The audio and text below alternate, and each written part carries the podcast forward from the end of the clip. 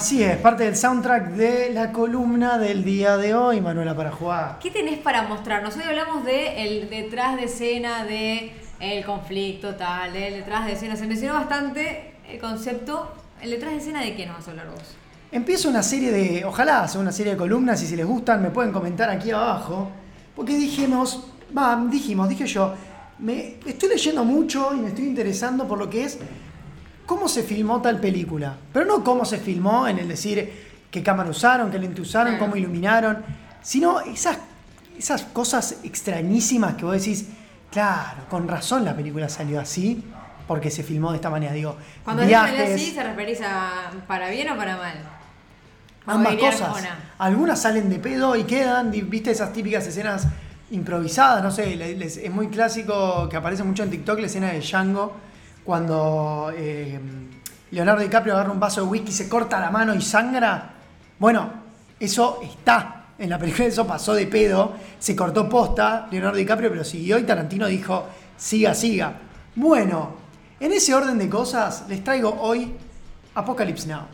A ver. Apocalypse Now, si alguien la vio del otro lado, si no, presten atención porque está en Netflix, tienen tiempo hasta fines de abril para verla porque creo que la van a bajar. Una película que tuvo sus grandes complicaciones, incluso para verla, porque tenés tres versiones diferentes dando vueltas para ver. Porque salió Apocalypse Now, la posta, la que salió en cines. Después la edición del director y otra que se llama Redux, que tiene 40 minutos más. Ah, el quilombo que debe haber, que debe haber sucedido para hacerla, para que digan, esta es la, la verdadera, esta es la que hubiese querido el director, esta es la que... Eso pasa siempre, pero... Es una vez en la que no se pusieron muy de acuerdo. Se armaron un par de, líos. Empecemos por lo pronto. Mira, a ver, el real del cine, contame ¿vos te pensás, ¿Vos te pensás que tenés quilombos en el laburo, Manu? Vos del otro lado, ¿vos pensás que tenés quilombos en el laburo? Bueno, escuchaste esta columna y te vas a relajar. Porque quilombos es esto. No, quilombo es esto. Eh, primero lo primero, ¿no? Apocalypse Now es una película que se estrenó en 1980 y está dirigida por un tal Francis Ford Coppola, que por ahí lo conozcas porque dirigió, no sé, El Padrino Ah, ok, es un Uno, dos, tres, ¿no? Eh, y él venía de hacer un par de películas como El Padrino 1 y 2 y The Conversation antes de agarrar Apocalypse Now. Ah, o sea, cuando decís agarrar, se agarrar no es que fue su idea. Parte fue su idea, él venía coqueteando con la idea de entrevistar. ese El Príncipe de las Tinieblas, si no me equivoco, es el nombre del libro que se quería adaptar, que es un libro que tenía fama de inadaptable, porque contaba en realidad la expedición al Congo belga del autor y cómo escribió eh, esa expedición al Congo belga donde se encontró con eh, una, un, loco y, unas cosas eh, horrendas como que le, a los niños con brazos cortados porque los habían vacunado o era como lo peor. ¿Cómo? Porque los habían mal vacunado. No, los habían vacunado y pensaban que la vacuna había algo malo. Ah, les arrancaban, les arrancaban los brazos. Ah, desmembrados era con imágenes horrendas. Yo como sé que hoy esas antivacunas no quería que dieras un mensaje no, no, no, no. antivacuna. Y era... O sea, gente que no creía en las vacunas, entonces les arrancaba el brazo para como eliminar el, la, dosis. Varios habían intentado llevar esta adaptación, e incluso em, el mismísimo director de Star Wars.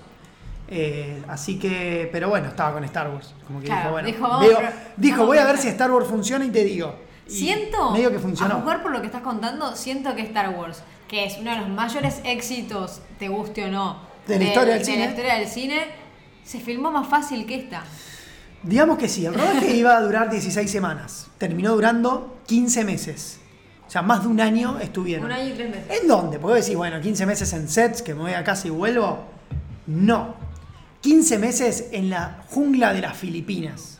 ¿Sin irse? O sea, como que yo te diga, escúchame, amigo, no estoy tres semanas en la radio porque me voy a grabar una peli y de repente un año y medio. Más o menos. ¿Por qué?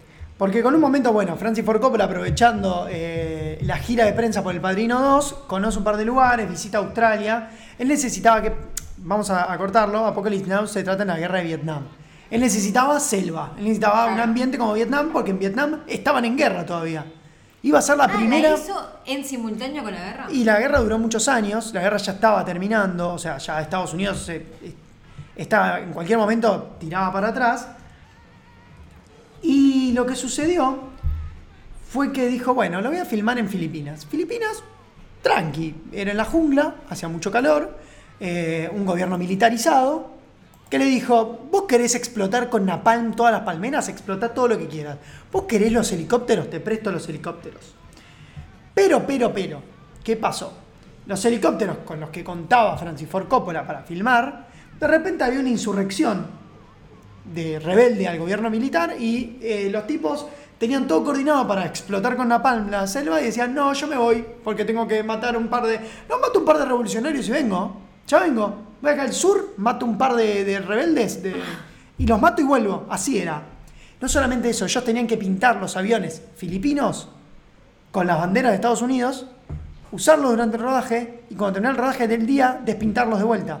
Porque tenían todas las cosas filipinas, dice, o bandera filipina, todas las... Claro, para que no se los confundieran. Para que en la película salgan con las banderas de Estados Unidos.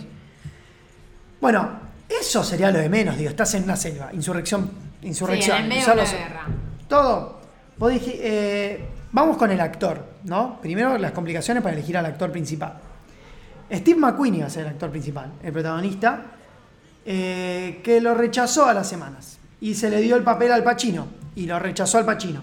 Y Robert Redford, y lo rechazó. Y Jack Nicholson, y lo rechazó. ¿Por qué? Porque dijeron que tres semanas, que 15, sema- que 15 semanas en las Filipinas iba a ser mucho.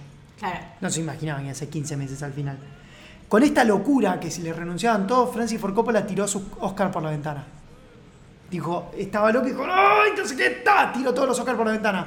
Y sus hijos, mini Francis Ford Coppola, Sofía Coppola, la gran directora, Mira. que era la hija en ese momento, levantando los cuates, no, papi, no te enojes, papi, juntando los Oscars por afuera y llevándoselos O arriba. sea, de las creadores de la Susana Jiménez revoleando el cenicero, llegan los Oscars Los Oscars revelados por la ventana. Bueno, fue Martin Sheen finalmente, el padre de Charlie Sheen, quien eh, lleva a cabo la película, quien protagoniza y, encarna al capitán Willard, que como su hijo chupaba sin parar, fumaba tres atados por día, tenía un nivel de excesos en ese momento que eran, nada, era para controlar. Y en una de sus primeras escenas estaba recontra borracho y, no, podía filmar. No podía filmar y le dijo, ¿sabes qué? Dijo el Coppola, yo filmo igual. Eh, y se tira al piso gritando entre lágrimas, se mira al espejo, le da un- una piña al espejo, se le sangra la mano, sigue filmando y dijo, siga, que siga, que siga, que siga. Y esa escena está hoy al inicio de la película de Apocalypse Now. Vamos lo que contábamos Controversial un poco también, igual, que te hagan laburo. O sea, controversial llegar borracho al laburo. Ah, pero eso no es lo de menos. que ¿Querés hablar de excesos? Ahora seguimos un poquito más. Aunque Ron pasa un vídeo del pedo que tenés. El alcohol no es nada, el alcohol no es nada, Manu, ahora vas a con- conocer un par de excesos. Bueno, otra más. Francis Ford Coppola no, no, no trabajaba con un guion finalizado. Él cada semana iba viendo cómo iba, cómo iba la película. No sé por qué me suena que laburar improvisado, la realidad eh, covidosa nos ha demostrado que no conviene. Él iba cada semana viendo qué filmaba, ¿no? Y en ese mini, en eso, en eso, como vos dijiste, ¿fue ininterrumpido la cantidad de tiempo que estuvieron en la selva? Y bueno, si querés sumar que un tifón, o sea, un huracán, azotó, el, el tifón Olga lo llamaban en las Filipinas, azotó con la producción y destrozó todos los sets que tenían armados. Ah, la guita que te. Toda la guita que se fue a la basura y parte del equipo, parte del equipo volvió a Estados Unidos, parte del equipo se refugió y aparte del equipo los filipinos le chorearon todo. No, sin contar que No, lo mismo chorearon todo. vaya, digo, se te fue el, el actor y tenés que. Arrancaste una película con uno, tenés que volver a grabar porque perdiste el actor, o sea.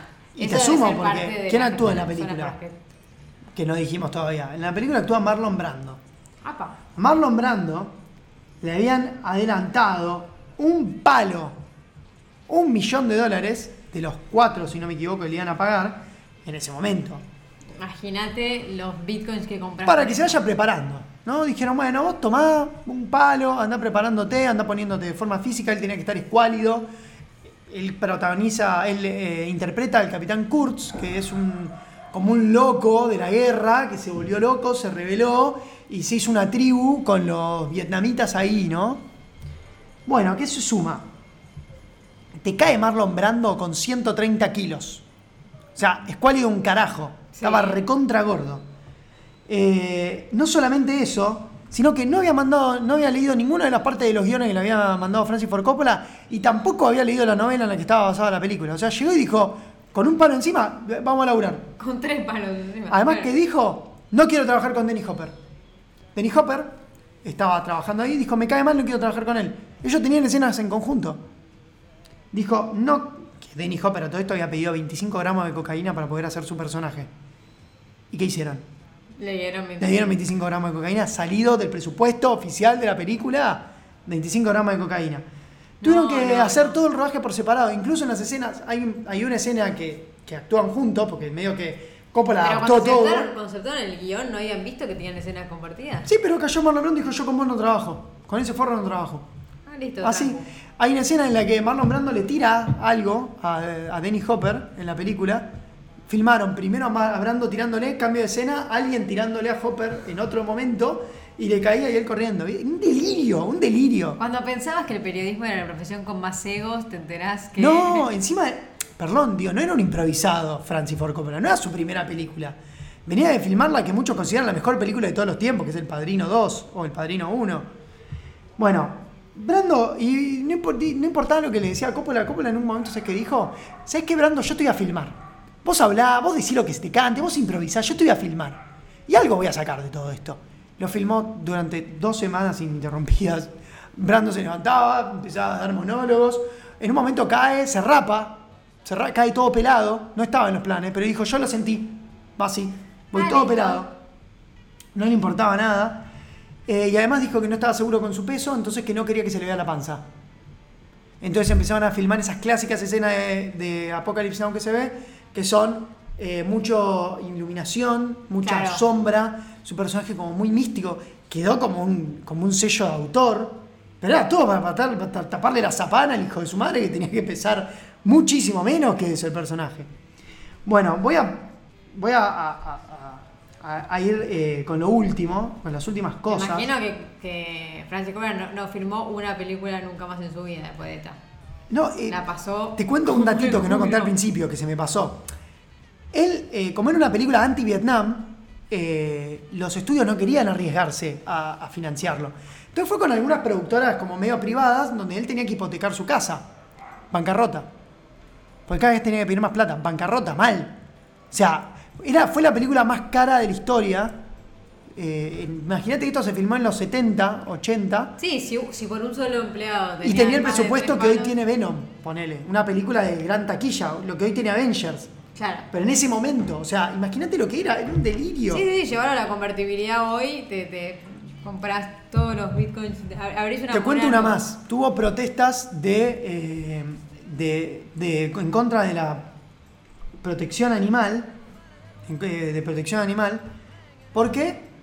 Porque ellos en un momento matan un animal vivo en la película. Bueno, Ah. está buenísima la escena. Yo, protector de los animales, obviamente que no sabía, pensé que era utilería. No. Entonces se le sumaron un- una, una protesta de gente ahí diciendo no maten a los animales. Te cuento la última porque esta es genial. En la escena en la que llegan a ver al coronel Kurtz, se ven como muchos cuerpos colgando. Hay, se siente como que es un ambiente medio tétrico. Sí. Bueno, ellos lo estaban haciendo con ratas, con ratas muertas, para, para que haya olor fétido en el lugar y ellos puedan decir como, uy, como los actores puedan decir, "Mm, Claro, ¿dónde sí, llegamos? que sea- sentir- se sentir sienta mucho más. Bueno, eh, había cuerpos humanos reales también. Ah, Había cuerpos humanos reales porque ellos dijeron, no, hablamos con un pibe acá de la morgue que nos dijo que nos pasaba un par de cuerpos. Bueno, cuestión que el tipo de la morgue no es que lo sacaba de la morgue al final. Desenterró cuerpos del cementerio y se los vendía a los tipos de la película. ¿Qué ninguno pasó? De estos, eh, eh, de estos seres humanos cursó ningún tipo de materia similar a la ética. Es que tanto la no debería producción- haber existido en ese entonces. Es que era medio un dale, hagámoslo, ya fue. ¿Qué pasó? La policía cayó, detuvo al tipo y le cayó una investigación a todos los de la producción y tuvo que suspender la producción más días porque fue como, nada, secuestraste, tipo, es ilegal desenterrar tumbas, profanación de tumbas. O sea, siento que un par de cosas le pasaron por mala suerte, algunas le pasaron por pelotudo, como esta. Coppola tuvo, no, no, no, porque Coppola no sabía, esto lo- se lo mandaron a hacer la gente de... Ah, como que gente, él, él- él la- lo sabía y gente de abajo suyo eh, tomaba estas decisiones muy acertadas. Bueno, ¿todo esto te pareció suficiente, Manu? No. Martin Sheen, el protagonista, tuvo un ataque al corazón. Ahí es donde digo, hay cosas que O sea, le agarró un infarto al tipo. ¿Y Coppola qué dijo? Es ahora. Lo del infarto no sale por ningún lado. No quiero que nadie de la producción se entere. Está todo bien, se arrastró tuvo que arrastrarse como un kilómetro hasta que consiguió ayuda a Martin Sheen. Y Coppola dijo, listo, es ahora, no se entera nadie de esto, le damos para adelante. ¿Vos estás bien? ¿Estás bien? Lo vio el, el médico de ahí del set, dijo, ¿está bien? ¿Está bien? Perfecto. Cuando se entera, Coppola igual antes tuvo un ataque de epilepsia. Pero bueno, vamos a ir cerrando. Siento que no es muy buena persona este Coppola, igual. Es que cuando sos director de cine tenés que saber manejarte con gente. Y sí, pero tenés que ser un poquito más humano en algunas cuestiones. Vamos a ir cerrando. Sí. Como para ir cerrando. En la última etapa del rodaje, Coppola pesaba 50 kilos menos de cuando había empezado. Él y la familia vivían en la jungla. La, la esposa es la directora del documental El corazón de las tinieblas, Hearts of Darkness, El corazón de las tinieblas, en la que sale toda esta información a la luz. Que es un documental de cómo se filmó Apocalypse Now. Eh, el actor Sam Bottoms, que es el que hace del surfista, dijo, todos los días yo aparecía drogado. O de LSD, o de pepa, o de marihuana. Estaba drogado. Todos los días filmaba drogado. Y porque tenés que bancarte un año y medio en la selva. Los animales acechaban los sets durante la noche. Porque estaban en la selva. Claro. Eh, bueno, productora de animales, ya lo dijimos. Y esta frase de Coppola me parece que resume un poco lo que fue eh, Apocalypse Now. Eh, éramos, dijo, esto dijo cuando presentó la película en el Festival de Cannes, la primera proyección que encima, si bien ganó la Palma de Cannes, no tuvo buena recepción. Yo no te iba a decir, con todo este quilombo siento que la peli tampoco debe estar, eh, debe estar muy buena. No, la película es espectacular, es una de las películas joyas de la historia del cine. Sí, hoy se mantiene, hoy al día de hoy se mantiene. ¿Se mantiene Pero- para la gente común o se mantiene No, se para mantiene vos? para cualquiera, se mantiene para Ok, cualquiera. ok. Y Es una película para es- todos. ese es tu, tu veredicto. A ver, durado, la que está en Netflix dura 2 horas 50. Tenés momentos que son acción al palo y tenés momentos que son más tranqui, pero incluso para los que. Ah, 2 horas 50 se la rebanca. No, no sé, cuenta no me parece mal, pero. La frase dijo: Éramos tipos con acceso a demasiado dinero y demasiados materiales y, a- y poco a poco nos fuimos volviendo locos. Mi película no es sobre Vietnam. Mi película es Vietnam. Porque también, perdón, no, me olvidé una partecita que, que suma para esto de, de Vietnam, es que contrataron a los tipos de Filipinas para reconstruir los sets que había destruido el huracán Sí. y les pagan un dólar por día. Porque un dólar ahí eran, como acá, Sí. o sea, acá tiras un dólar y es un montón de plata. Allá también. Entonces dijeron, ya fue, eh, eh, explotemos a los vietnamitas. Y era claramente lo mismo que Vietnam, o sea, una cultura ajena tratando de imponer sus propios ideales, con muchísima plata y todas las de ganar, y al final le salieron todas sí, como el Todas como el culo. Bueno, eh, y te sumo la última para cerrar, porque cuando gane los, cuando Marty, cuando mm, Apocalypse Now, que iba a ser la primera película de Vietnam, no fue al final la primera película de Vietnam porque tardó Sí, mucho en su rodaje, fue El Cazador y Francis Ford Coppola tuvo que entregar el Oscar a mejor director por El Cazador. Dijo, prepárense, porque la tecnología digital está a punto de cambiar el cine para siempre. Y le dijeron que eso es lo que dijo. Dijo, "Ah, está a punto de. Lo digital va a romper Sí, el va a film. cambiar. Va a cambiar. Todos salieron a matarlo y dijeron, no, está loco, quedó loco el rodaje, este tipo está re crazy. Francis Ford Coppola y Apocalypse Now, una de las cosas, una de otro rodaje de película que nos dice, vos no tuviste tan mal día de laburo. No, de hecho dicen que en el rodaje trató de. tuvo tres intentos de suicidio. Tres intentos de suicidio. Con lo cual, nada. 15 meses, tres intentos de suicidio, da como un intento cada cinco. Eh, complicada la vida de este señor. Complicada. Bueno, pueden ver The Hearts of Darkness, la tienen que descargar por algún lugar de Incas y Torrent.